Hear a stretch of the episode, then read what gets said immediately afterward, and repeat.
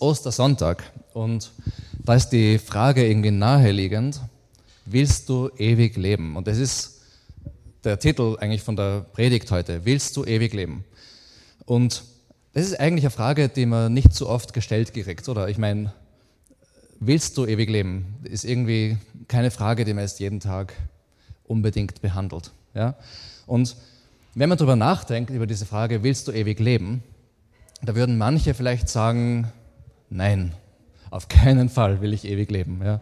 Das Leben ist schwer genug, ähm, es gibt genug Leid, es gibt genug Schwierigkeiten, es gibt genug, ja, also Arbeit und ähm, es, ja, ewig leben auf keinen Fall. Und vor allen Dingen, jünger wird man auch nicht und ähm, na, nix, ist nicht nichts Gutes und vor allen Dingen, wenn man ein bisschen so ja, also Fantasy und solche äh, Filme oder so schaut oder keine Ahnung, Vampir-Sachen oder keine Ahnung, dann merkt man, das ist vielleicht gar nicht so gut, dieses Ewigleben. Ja, also da ist das meistens äh, ist es eher negativ. Andere würden aber sagen, ja, will ich schon, äh, auf jeden Fall. Ähm, es gibt viele Menschen in unserer Welt, die auch aktiv daran arbeiten. Ja, also Wissenschaft, die schaut, wie funktioniert das mit dem Altern und wie können wir das irgendwie aufhalten und wie können wir verjüngen irgendwie. Ja? Es gibt eine ganze transhumanistische Bewegung, die versucht, äh, da mit Technologie und Vermischung von Mensch und Technik da irgendwie äh, ja, ein langes und vielleicht sogar ewiges Leben herbeizuführen. Ähm, und es gibt auch viele, gerade in unserer westlichen Welt, äh, da haben wir ja so eine ja, es geht in unserer westlichen Welt auch sehr oft um das Jungsein, ja, jung ausbleiben, äh, jung bleiben meine ich. Ähm, ich bin ja recht gut dabei. Ähm, und ich werde immer wie zwölf ausschauen, das ist bei mir so. Ähm, und, aber äh, das ist irgendwie bei uns im Westen so. Und äh, es gibt eine ganze Kosmetikindustrie, die daran arbeitet und, und was weiß ich, der Jungbrunnen. Und unser Verhältnis mit dem Tod überhaupt im Westen ist, ähm, kompliziert, würde ich sagen. Ja? Wir versuchen das teilweise ein bisschen zu verstecken, ja, nicht dran zu denken. Ähm, wie ihr wisst, bin ich, äh, also die, die Gida, meine Frau, ist aus dem Nahen Osten und dort in der Kultur haben die ganz ein anderes Verhältnis zum Tod als bei uns hier im Westen. Der Tod ist viel präsenter. Ja? Das fängt schon damit an, ähm, mit dem Fleisch, das man kauft. Das ist nicht in irgendwelchen Plastikpackungen, ich meine, gibt schon auch, aber man, sieht auch ganze Viecher, die geschlachtet sind, herumhängen und dort kaufen die Leute ihr Fleisch zum Beispiel. Also man ist schon da ähm, mehr konfrontiert mit dem Tod, ähm, schon allein beim Einkaufen vom Fleisch. Ja. Aber es geht darüber hinaus, auch, auch was Menschen betrifft. Ich, ähm, ich war bei einem Begräbnis einer mir sehr ähm, äh, geliebten Person und ähm, das ist dort so, die, de, der Leichnam wird äh, quasi aufgebahrt und ähm, alle äh, küssen ihn auf die Stirn ja, äh, und verabschieden sich so auf die Art. Und das habe ich auch gemacht. Das war für mich als westlicher Mensch ähm, eine sehr fremde Erfahrung, aber auch ähm, eigentlich sehr berührend, muss ich sagen. Und genau, bei uns im Westen, wir wollen nicht recht viel mit dem Tod zu tun haben. Und heute geht es, wie gesagt, um das ewige Leben. Und ewiges Leben in der Bibel ist ganz anders als sich die Leute das in unserer Welt so vorstellen, ja, auch in den Antworten, die ich vorher gesagt habe. Ewiges Leben.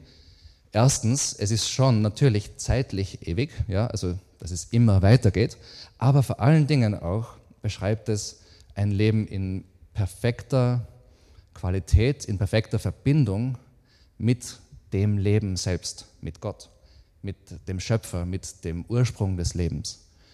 Man kann sich das so vorstellen, dass wir in dieser Welt quasi wie so batteriebetrieben sind, ja, und dann irgendwann läuft die Batterie aus und wir sind tot.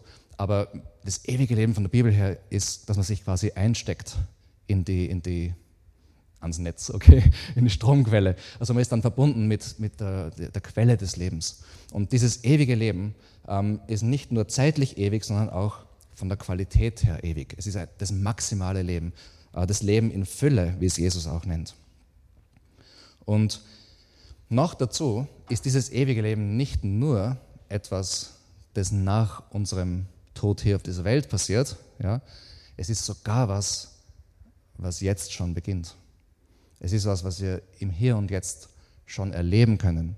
Klar, wir sind auch im Hier und Jetzt noch immer äh, dieser Welt ausgesetzt und, und äh, den, den Auswirkungen von dem, dass diese Welt von dieser Quelle des Lebens getrennt ist. Ja? Sprich, wir erleben auch noch immer Krankheit und Leid und Schmerz und so. Und das wird eines Tages aufhören, aber trotzdem erleben wir im Hier und Jetzt schon viele Aspekte von diesem ewigen Leben. Ja? Wir erleben jetzt schon diese Gemeinschaft mit Gott, mit dem Ursprung des Lebens. Wir erleben jetzt schon äh, ja, Aspekte von dieser Lebensqualität, von diesem Leben in Fülle, ja? von dieser Freude, obwohl wir umgeben sind von viel Leid. Und falls du dieses ewige Leben äh, schon erlebst, dann hoffe ich, dass das heute dich noch einmal neu ins Denken bringt, ähm, nachzudenken über dieses ewige Leben, das du schon erlebst und neu ins Staunen bringt drüber. Aber auch, ähm, dass, dass du auf einer tieferen Ebene, Ebene auch ähm, das genießen kannst, Freude daran haben kannst ähm, und auch darauf bauen kannst, auf, auf das, was Jesus in deinem Leben gemacht hat und macht. Wenn du heute da bist und du hast dieses ewige Leben noch nicht erlebt, ja, dann hoffe ich, dass dir das heute helfen wird, einen Schritt weiterzukommen und vielleicht sogar an den Start, dass du heute ähm, an den Start kommst und, und anfangen kannst mit diesem ewigen Leben, dass du das auch ab heute selbst erleben kannst. Ähm, also ich hoffe, dass heute für jeden was dabei ist. Okay, zum Einstieg. Ähm, heute geht es um einen Typen, der heißt Lazarus. Ähm, und dieser Lazarus war ein Freund von Jesus er hat zwei Schwestern gehabt, auch die waren Freunde von Jesus. Und ähm, im Prinzip, äh, Jesus ist äh, in der Nähe von äh, Bethanien, wo dieser Lazarus lebt. Und er wird dann nach Bethanien geholt, weil sein Freund der Lazarus äh, schwer krank ist. Ja? Ähm, Jesus lässt sich aber dann Zeit. Dazu werde ich noch nachher noch mehr sagen. Er lässt sich Zeit, er bleibt noch zwei Tage dort. Und als er dann endlich hinkommt, ist der Lazarus schon tot. Und ähm, da steigen wir jetzt in die Geschichte ein. Und ich werde es lesen, äh, Johannes 11, das ist das Johannesevangelium in der Bibel, Kapitel 11, und ich lese ab Vers 17. In Bethanien berichtete man Jesus, dass Lazarus schon vier Tage im Grab lag. Bethanien war nur wenige Kilometer von Jerusalem entfernt. Und viele Leute waren gekommen, um Martha und Maria, das waren die Schwestern von ihm, ihr Beileid auszusprechen und sie über den Verlust ihres Bruders zu trösten. Als Martha erfuhr, dass Jesus auf dem Weg zu ihnen war, eilte sie ihm entgegen. Maria aber blieb im Haus. Martha sagte zu Jesus, Herr, wärst du hier gewesen, wäre mein Bruder nicht gestorben. Aber auch so weiß ich, Gott wird dir alles geben, was auch immer du ihn bittest. Jesus sagte zu ihr, dein Bruder wird auferstehen. Ja, erwiderte Martha, am Tag der Auferstehung, wenn alle Menschen auferstehen. Jesus sagte zu ihr, ich bin die Auferstehung und das Leben. Wer an mich glaubt, wird leben, auch wenn er stirbt. Er wird ewig leben, weil er an mich geglaubt hat und niemals sterben. Glaubst du das, Martha? Ja, Herr, antwortete sie. Ich bin zu dem Glauben gekommen, dass du der Christus bist, der Sohn Gottes, der in die Welt kommen soll. Damit verließ sie ihn und kehrte zu Maria zurück. Sie nahm Maria beiseite und sagte zu ihr, der Meister ist hier und will dich sehen. Als Maria dies gehört hatte, ging sie sofort zu ihm. Jesus war außerhalb des Dorfes geblieben, dort, wo Martha ihn getroffen hatte.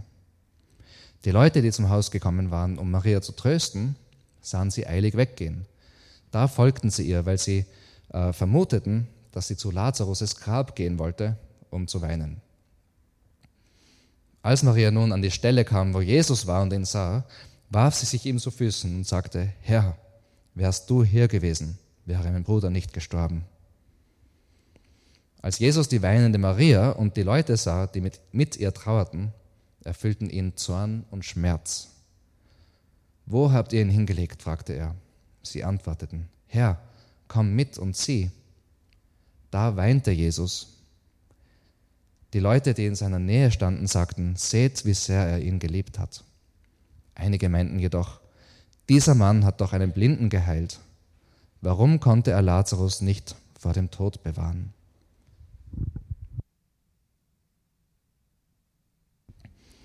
Okay, also wir sehen da eine recht hoffnungslose Situation am Anfang. Ja? Lazarus ist tot, Jesus ist zu spät gekommen scheinbar. Die Situation schaut wirklich hoffnungslos aus. Und ähm, die Leute, die dort sind, ja, die reagieren auch, wie man in einer so einer hoffnungslosen Situation reagiert. Nämlich sie trauern, ja, das sieht man in Vers 33, dass sie trauern, ähm, die, äh, sie, sie ähm, denken sich, das ist jetzt fertig, da kann man nichts mehr machen, ja, er ist tot, Ende, Schluss, da kann man nichts mehr machen. Sie sprechen der Maria Beileid aus und trösten sie, das sieht man in Vers 19. Und ich weiß nicht, ob du das Gefühl kennst, ähm, wenn du jemandem Trost spenden willst und ähm, da ist eine hoffnungslose Situation und du weißt eigentlich, nichts, was du sagst, kann irgendwie helfen. Du fühlst dich machtlos und irgendwie trostlos und du versuchst zu trösten und du hast das Gefühl, das ist hoffnungslos, aber ja, du versuchst irgendwie, wie es halt geht, zu trösten. Das ist, glaube ich, ähm, das Gefühl, was die Leute da gehabt haben. Ja? Äh, dieses Gefühl von, wir, wir versuchen zu trösten, irgendwie für sie da zu sein, aber Hoffnung gibt es da jetzt keine mehr. Der Tod hat das Sagen in der Situation. Ja? Er hat gesiegt. Interessanterweise sehen wir dann aber, wie Maria und Martha reagieren in derselben Situation. Und bei ihnen ist ein gewisses Maß an Hoffnung da, im Unterschied zu den Leuten. Schauen wir uns das noch einmal genau an. Ich lese noch ein paar Verse, nämlich zuerst einmal die Martha. Das sehen wir in Vers 21. Martha sagte zu Jesus, Herr, wärst du hier gewesen, wäre mein Bruder nicht gestorben. Jetzt, wenn man das liest, denkt man sich, ja, ich meine, wie hat sich die gefüllt? Gell? Wenn Jesus hätte schneller sein können, dann hätte er den Lazarus heilen können. Ich meine, hat sie sich nicht geärgert?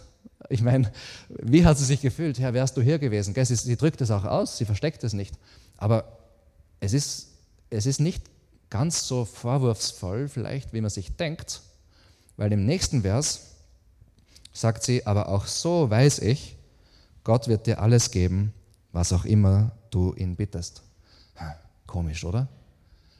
Ich meine, was, was erhofft sie sich, dass er da noch macht? Wenn sie erwartet nicht, dass er ihn jetzt irgendwie vom Tod auferweckt, denke ich, weil wer sagt, äh, dein Bruder wird auferstehen, in Vers 23, ähm, denkt sie sofort an das Ende der Zeiten, ja, an die Auferstehung der Toten, wo dann Jesus kommt und oder ähm, wir wissen, Jesus kommt und wird alle richten. Ähm, und das wird dann toll und wunderbar und so. Sie denkt an, an die Zukunft, sie denkt nicht an das Jetzt. Das heißt, sie, sie sagt, wenn du da gewesen wärst, wäre er nicht gestorben. Gleichzeitig sagt sie, aber ich weiß, es ist irgendwie in Ordnung, weil du da bist. Ja, so meine eigenen Worte jetzt. Aber gleichzeitig erwartet sie jetzt nicht, dass er ganz konkret die Situation löst. Sehr interessant. Ähm, und dann sagt Jesus zu ihr, ich bin die Auferstehung und das Leben. Wer an mich glaubt, wird leben, auch wenn er stirbt. Er wird ewig leben, weil er an mich geglaubt hat und wird niemals sterben. Glaubst du das, Martha?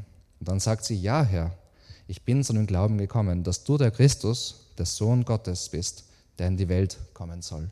Also ihre, sie hat ein Maß an Hoffnung und diese Hoffnung ist verankert in der Person von Jesus, in dem, wer er ist. Ich glaube nicht, dass die jetzt da unbedingt sagen könnte, dass ihre Hoffnung in dem begründet ist, dass sie denkt, dass er was Konkretes macht. Ja? Sie, ich glaube, für sie ist Lazarus tot, man kann nichts mehr tun, irgendwie. Aber andererseits, da ist irgendwas in ihr, das, da ist eine Hoffnung, die sie vielleicht gar nicht so begründen kann, ja? die einfach verankert ist in Jesus, weil sie ihn kennt. Sie weiß nicht, warum er äh, spät gekommen ist. Sie weiß nicht, was er machen wird, aber sie vertraut ihm irgendwie.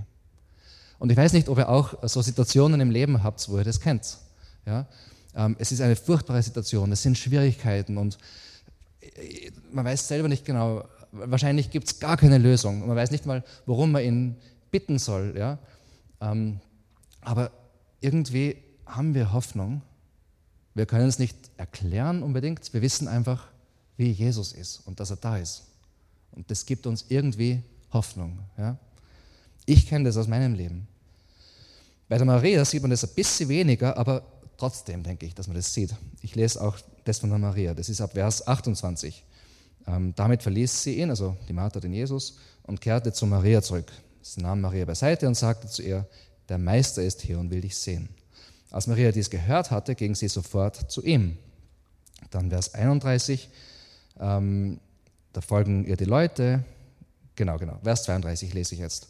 Als Maria nun an die Stelle kam, wo Jesus war und ihn sah, warf sie sich ihm zu Füßen und sagte, Herr, wärst du hier gewesen, wäre mein Bruder nicht gestorben. Ganz genau das Gleiche, was die Martha gesagt hat.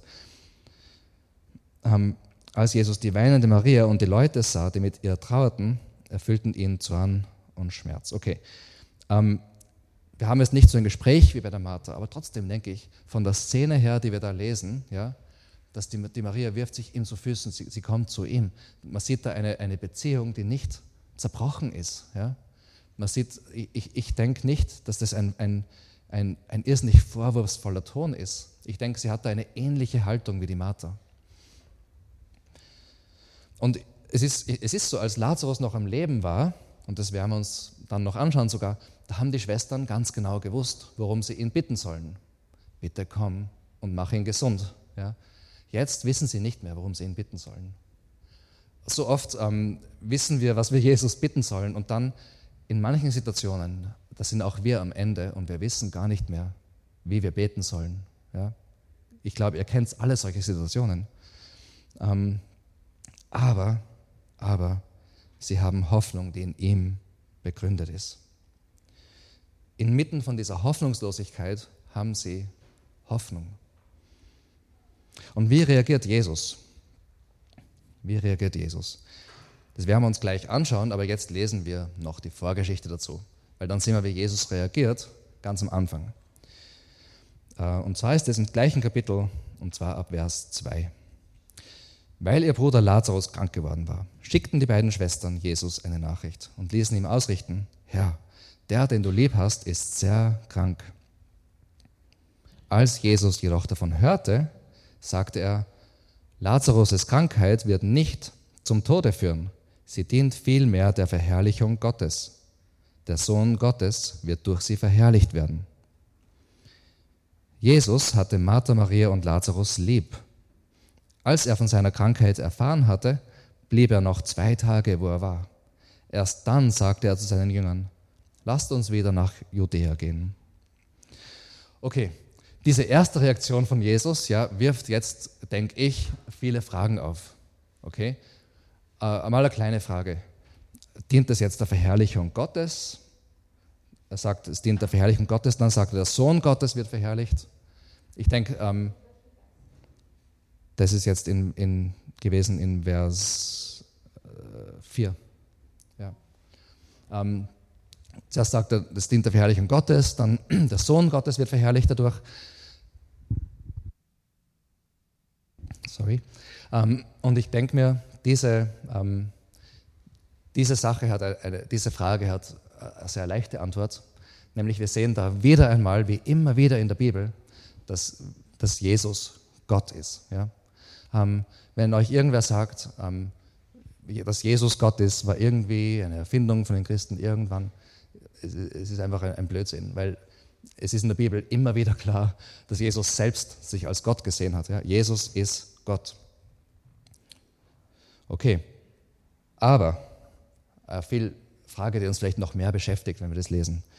Jetzt, Jesus liebt Lazarus und seine Schwestern, aber er geht nicht hin, um ihnen zu helfen, sondern nimmt in Kauf, dass er stirbt, damit er verherrlicht wird. Wie passt es zusammen? Oder? Ich denke mal, das ist eine Frage, die, die viele haben. Vielleicht hast du die Frage. Wie passt es zusammen? Und überhaupt, er sagt ja dann, dass der Lazarus nicht sterben wird. Ja? Er sagt, es führt nicht zum Tode.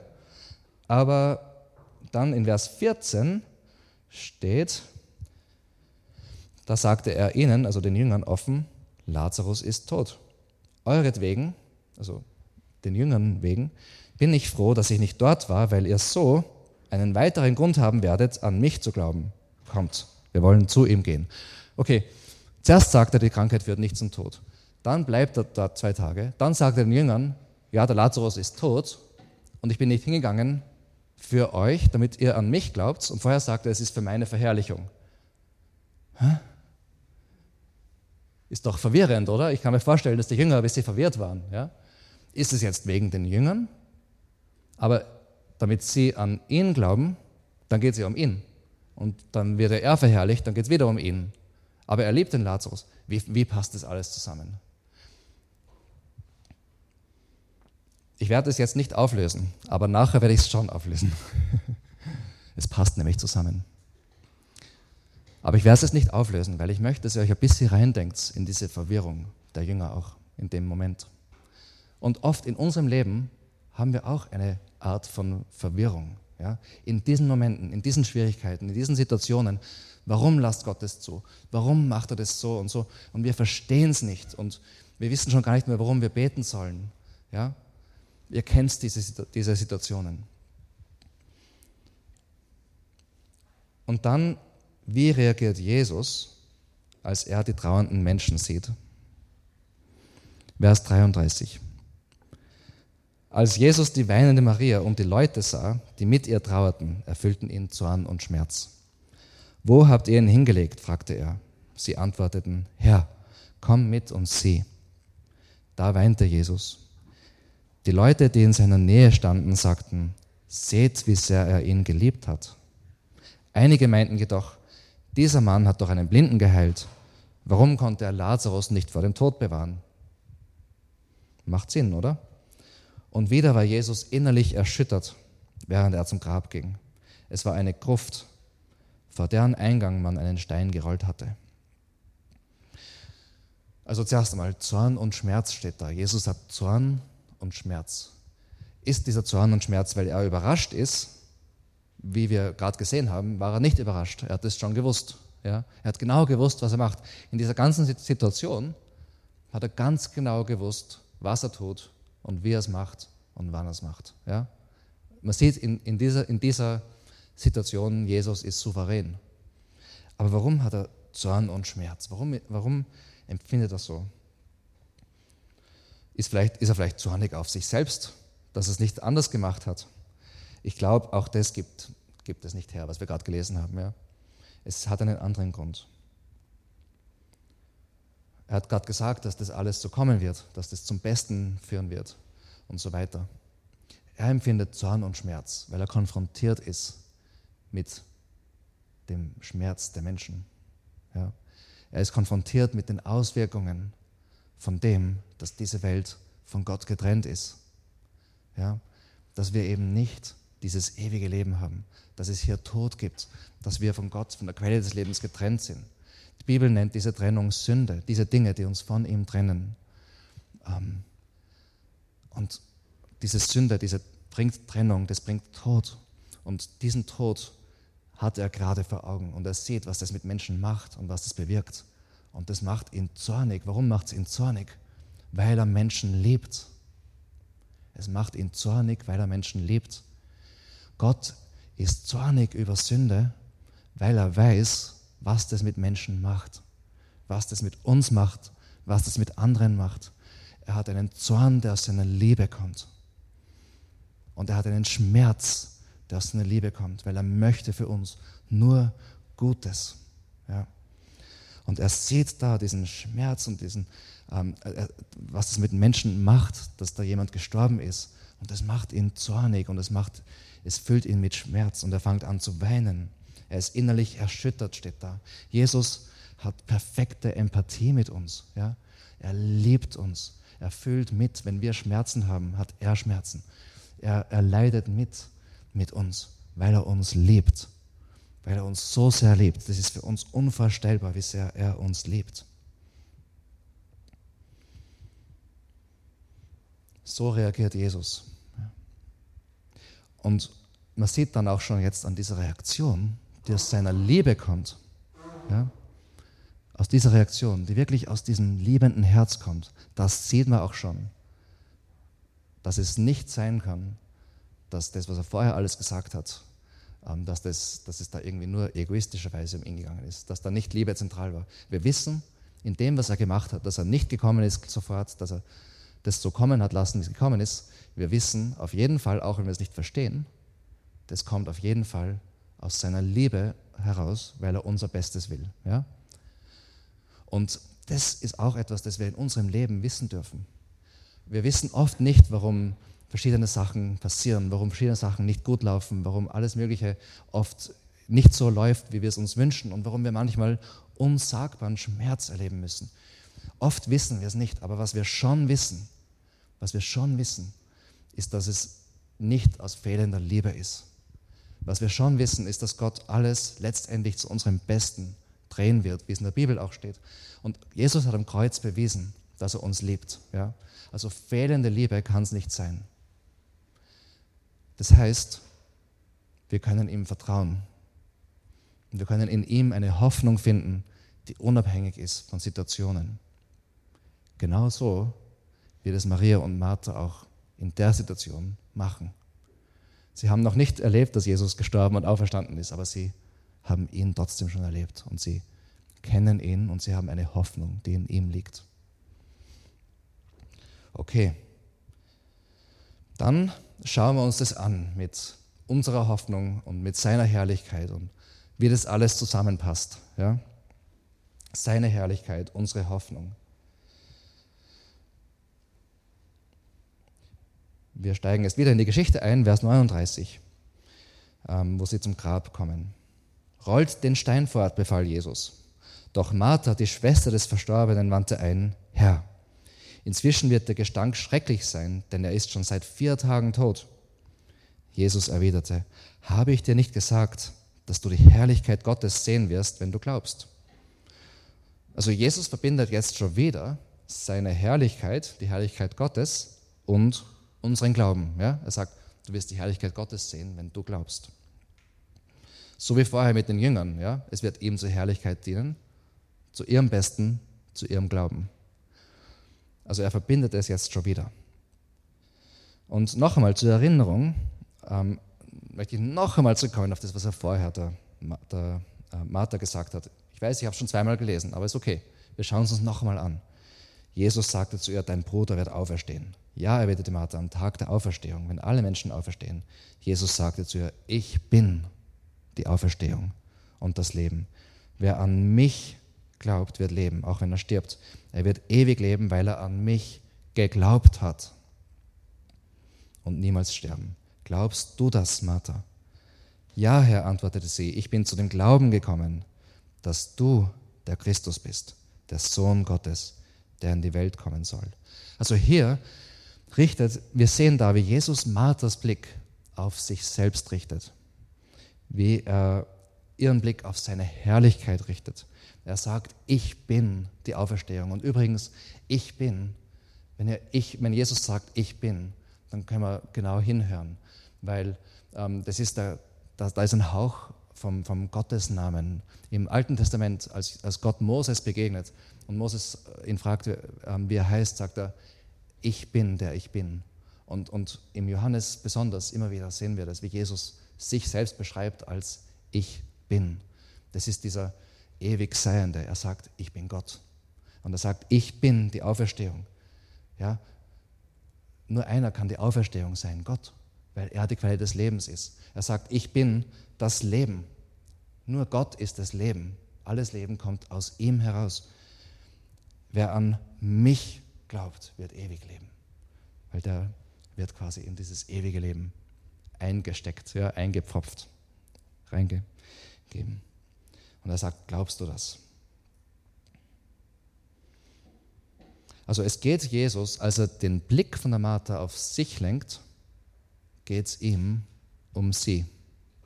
Ja? Es geht um sie. Und der Fokus auf Jesus, ja, seine Verherrlichung, dient immer uns zum Besten. Weil er ist nicht nur ein anderer Mensch und das bildet er sich ein, er ist das Leben. Er ist Gott. Und wenn wir auf ihn fokussieren, sind wir in der richtigen Beziehung, sind wir im richtigen Verhältnis zum Leben selbst. Der John Wimber, ähm, der Gründer von der Vineyard-Bewegung, hat das Folgende gesagt. Der Umgang mit Ungewissheit ist eine Sache von völliger Abhängigkeit vom Herrn. Er ist unsere Ressource und Hoffnung, wenn wir Prüfungen gegenüberstehen. Tatsächlich ist es seine Person, die unser größtes Kapital ist. Was ich entdeckt habe, ist, dass die Aussicht vom Tal aus, also wenn es uns im Leben nicht gut geht, ja, ähm, gar nicht so schlecht ist. Es gibt einem einen Fokus auf Christus, den man auf keine andere Weise erreichen kann. Ja? Wenn unser Blick auf Jesus gelenkt wird, da ist Hoffnung und das dient uns zum Besten. Und das ist genau, was der Jesus ähm, mit der Martha macht. Ja, er hilft ihr, ihren Blick auf sich zu richten. Okay, noch einmal zurück zum Grab, Vers 39. Rollt den Stein fort, befahl Jesus. Doch Martha, die Schwester des Verstorbenen, wandte ein, Herr, inzwischen wird der Gestank schrecklich sein, denn er ist schon seit vier Tagen tot. Jesus erwiderte, habe ich dir nicht gesagt, dass du die Herrlichkeit Gottes sehen wirst, wenn du glaubst? Da rollten sie den Stein beiseite. Dann blickte Jesus zum Himmel auf und sagte, Vater, ich danke dir, dass du mich erhört hast. Ich weiß, dass du mich immer erhörst, doch ich sage es, warum? Wegen der vielen Leute, die hier stehen, damit sie glauben können, dass du mich gesandt hast. Also auch in der Situation, er hat die Menschen im Blick, er hat ihr Bestes im Blick, er möchte, dass sie glauben können, weil er ihr Bestes im Blick hat. Dann rief er mit lauter Stimme, Lazarus, komm heraus. Und Lazarus kam heraus. Er war in Grabtücher gewickelt und sein Kopf war mit einem Tuch verhüllt. Jesus sagte, löst die Binden und lasst ihn gehen. Wow, okay. Jetzt haben wir einen Toten, der zum Leben erweckt wurde von Jesus, von Gott. Also Jesus zeigt allen, die dort sind, dass er, wie er vorher gesagt hat, die Auferstehung und das Leben ist. Er macht es, warum? Er macht es, damit sie an ihn glauben. Und warum? Damit sie selbst das ewige Leben erhalten. Und es ist für uns aufgeschrieben, damit wir dran glauben und damit wir dieses ewige Leben erhalten. Weil das Ding ist, wenn wir von der Quelle des Lebens getrennt sind, ja, dann nennt die Bibel diesen Zustand des Getrenntseins, nennt die Bibel Tod. Ja, also auch wenn wir jetzt noch am Leben sind, sagt die Bibel, sind wir tot, wenn wir von der Quelle des Lebens getrennt sind, wenn wir von Gott getrennt sind. Ähm, in Epheserbrief, das ist äh, ein Brief im Neuen Testament, da steht in Kapitel 2, auch ihr wart früher tot. Also das ist geschrieben an Leute, die schon an Jesus glauben, die schon dieses ewige Leben haben. Und er sagt, ihr wart früher tot aufgrund eurer Sünden, aufgrund dieser Trennung von Gott.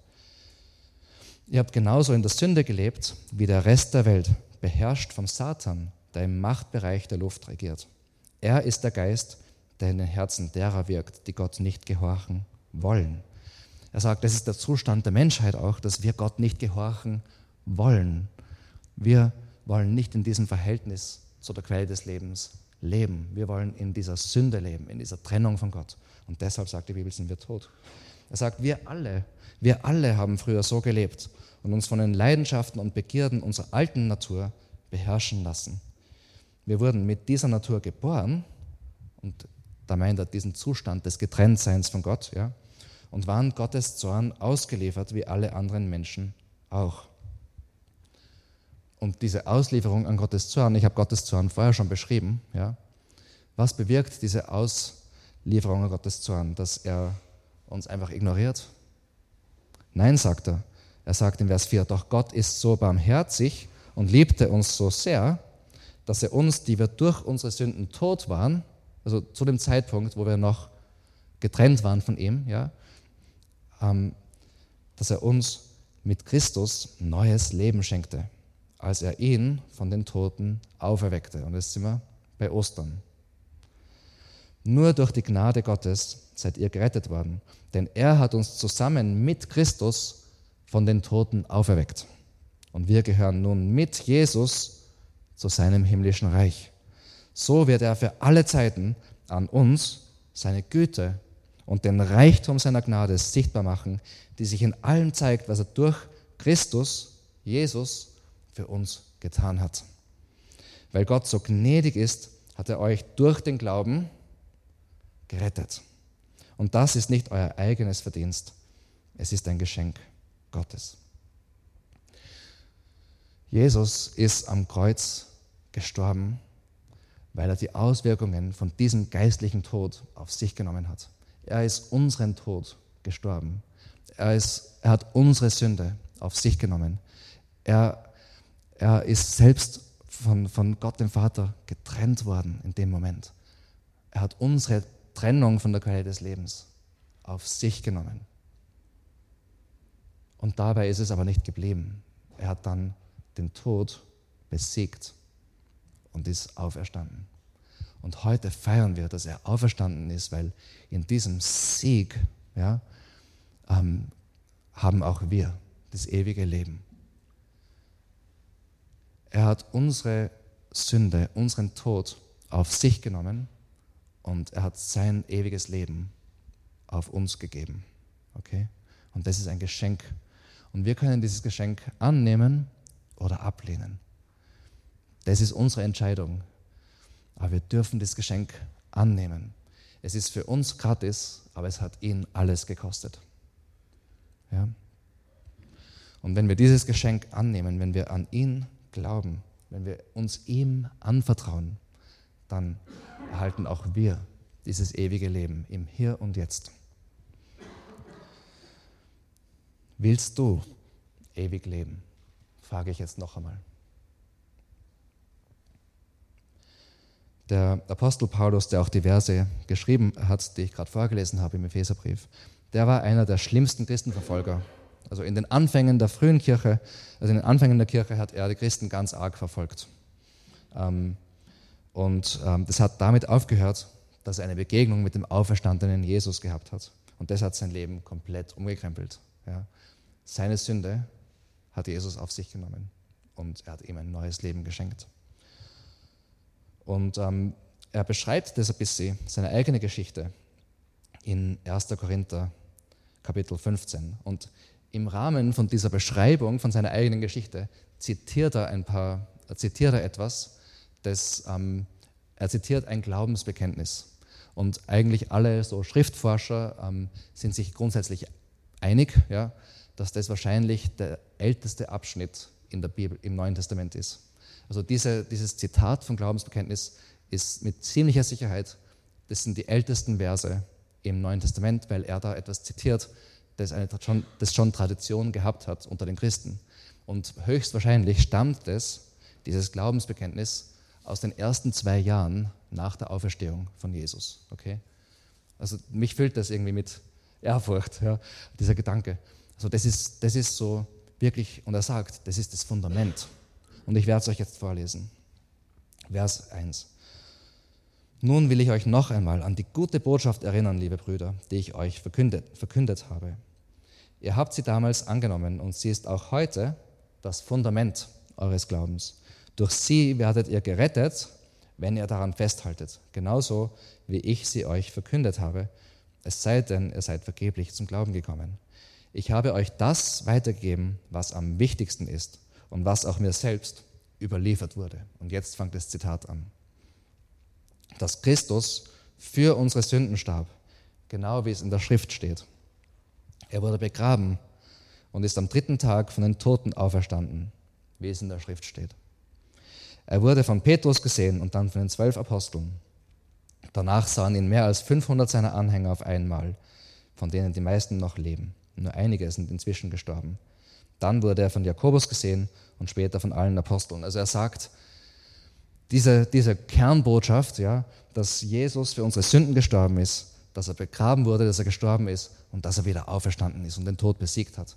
Das ist die Kernbotschaft. Auf, auf, dieser, auf dieser Tatsache begründet unser Glauben. Ich habe gestern im, ich werde gleich noch weiterlesen, aber nur ganz kurz, ich habe gestern im Standard gelesen, einen Artikel über die Osterbotschaft und was sie uns äh, heute gibt. Und das hat recht toll. Ich habe gedacht, hey, super und so.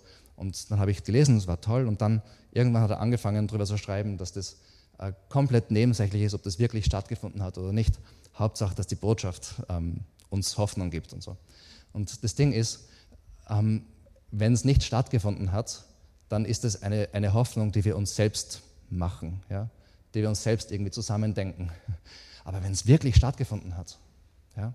und Paulus sagt, es hat wirklich stattgefunden, dann verändert das alles. Weil wenn es Gott wirklich gibt und wenn dieser Gott wirklich für uns gestorben ist, damit er wirklich Beziehung mit uns haben kann, dieses ewige Leben, was jetzt schon beginnt, wenn das die Realität ist, dann verändert das alles. Und Paulus sagt da, dass weil es Realität ist, dass es deshalb alles verändert. Und er sagt den, damals, also diesen Leuten, er sagt, schaut, ihr könnt die fragen und die fragen und die fragen und dort sind noch welche, die ihr fragen könnt. Ähm, das sind Zeugen, das ist tatsächlich geschehen. Ja. Ähm, das, ist, das sind Augenzeugen. Und dann sagt er, Vers 8, als letzter von allen habe auch ich ihn gesehen, so als wäre ich zur falschen Zeit geboren worden. Denn ich bin der geringste der Apostel und eigentlich nicht wert, Apostel genannt zu werden, weil ich die Gemeinde Gottes verfolgt habe. Doch was immer ich jetzt bin, das bin ich durch die Gnade Gottes. Und seine Gnade blieb in mir nicht ohne Wirkung. Denn ich habe härter, härter gearbeitet als alle anderen Apostel. Doch nicht ich habe gearbeitet, sondern Gott, der durch seine Gnade durch mich wirkte. Er sagt im Prinzip, ihm ist so bewusst, was für furchtbare Dinge Gott auf Jesus auf sich genommen hat und was ihm vergeben worden ist, dass ihn das einfach antreibt aus Dankbarkeit, dass er 150 Prozent gibt für Jesus. Ja, das sagt er damit. Aber eigentlich ist eh nicht er, der es gibt, sondern trotzdem der Heilige Geist durch ihn so auf die Art. Seine Gnade, ja, sein Wirken durch Gottes Wirken im, im Paulus und durch den Paulus. Und dann sagt er Vers 11, deshalb kommt es nicht darauf an, ob ich predige oder sie, entscheidend ist, dass ihr glaubt, was wir euch verkünden. Und was ist es, was sie glauben sollen? Diese Kernbotschaft. Jesus ist für unsere Sünden gestorben. Jesus ähm, ist, war im Grab und Jesus ist auferstanden und hat den Tod besiegt. Und das ist die Realität, in der wir leben. Und das feiern wir heute zu Ostern. Und vielleicht bist du schon lange mit Jesus unterwegs und du weißt, dass das die Realität ist und du kennst die Geschichte und du weißt das alles. Aber ich möchte dich einladen, wieder einmal neu ins Staunen zu kommen drüber, was das bedeutet. Und lass es dein Leben verändern. Lass es jeden Bereich deines Lebens verändern. Wie der Paulus, ja. Weil das ist eine wunderbare Sache. Wir, wir haben nicht einen Zeithorizont von fünf Jahre oder zehn Jahre oder was ich, sondern wir haben jetzt ein bisschen Zeit auf dieser Welt wo wir schon seine Gegenwart erleben können und dann eine Ewigkeit, die immer, immer, immer besser werden wird auf ewige Zeiten, also die einfach unvorstellbar ist. Und das ist die Realität, in der wir stehen. Das ist kein Wunschdenken, das ist die Realität. Und warum ist die Realität? Weil Jesus tatsächlich auferstanden ist. So wie Jesus damals die Martha gefragt hat, fragt er auch heute dich. Er hat gesagt, ich bin die Auferstehung und das Leben. Wer an mich glaubt, wird leben auch wenn er stirbt. Er wird ewig leben, weil er an mich geglaubt hat und niemals sterben. Und er fragt heute auch, glaubst du das? Glaubst du das? Und vielleicht hast du es schon bejaht, dann erneuere dein Ja heute. Und vielleicht hast du das noch nie ähm, beantwortet, dann möchte ich dich einladen, dich darauf einzulassen, damit du auch diese wunderbare Realität erleben kannst. Vielleicht möchtest du heute zum ersten Mal so antworten, wie die Martha, die gesagt hat, ja Herr, ich bin zu dem Glauben gekommen, dass du der Christus bist, der Sohn Gottes, der in die Welt kommen soll. Jesus ist heute hier unter uns und er ruft mit lauter Stimme, so wie damals zum toten Lazarus, ruft er zu toten Menschen, zu geistlich toten Menschen. Er sagt, komm heraus. Er möchte uns zum Leben auferwecken, zum ewigen Leben. Und er sagt heute, komm heraus, komm zu mir, glaub an mich. Ich bin für dich gestorben, ich bin auferstanden, ich, ich, ich bin real, ich möchte eine Beziehung mit dir, ich liebe dich, ich habe alles für dich gegeben. Du bist es mir wert, dass ich alles gegeben habe und ich möchte gern das ewige Leben mit dir verbringen. Das ist die Einladung von Jesus. Ich ähm, werde mit einem Gebet abschließen und ähm, möchte dich einladen, das im Herzen mitzubeten. Und vielleicht hast du das noch nie gebetet, dann möchte ich dich einladen, das im Herzen mitzubeten auch. Ähm, ich würde sagen, steh mal auf und ähm, Und bevor ich ähm, anfange mit dem Gebet, möchte ich auch sagen, wir werden ähm, nach dem Gebet dann direkt das Abendmahl zusammen feiern. Wir machen es normalerweise nicht am Schluss, aber ich werde dann gleich erklären, warum wir das heute am Schluss machen. Okay.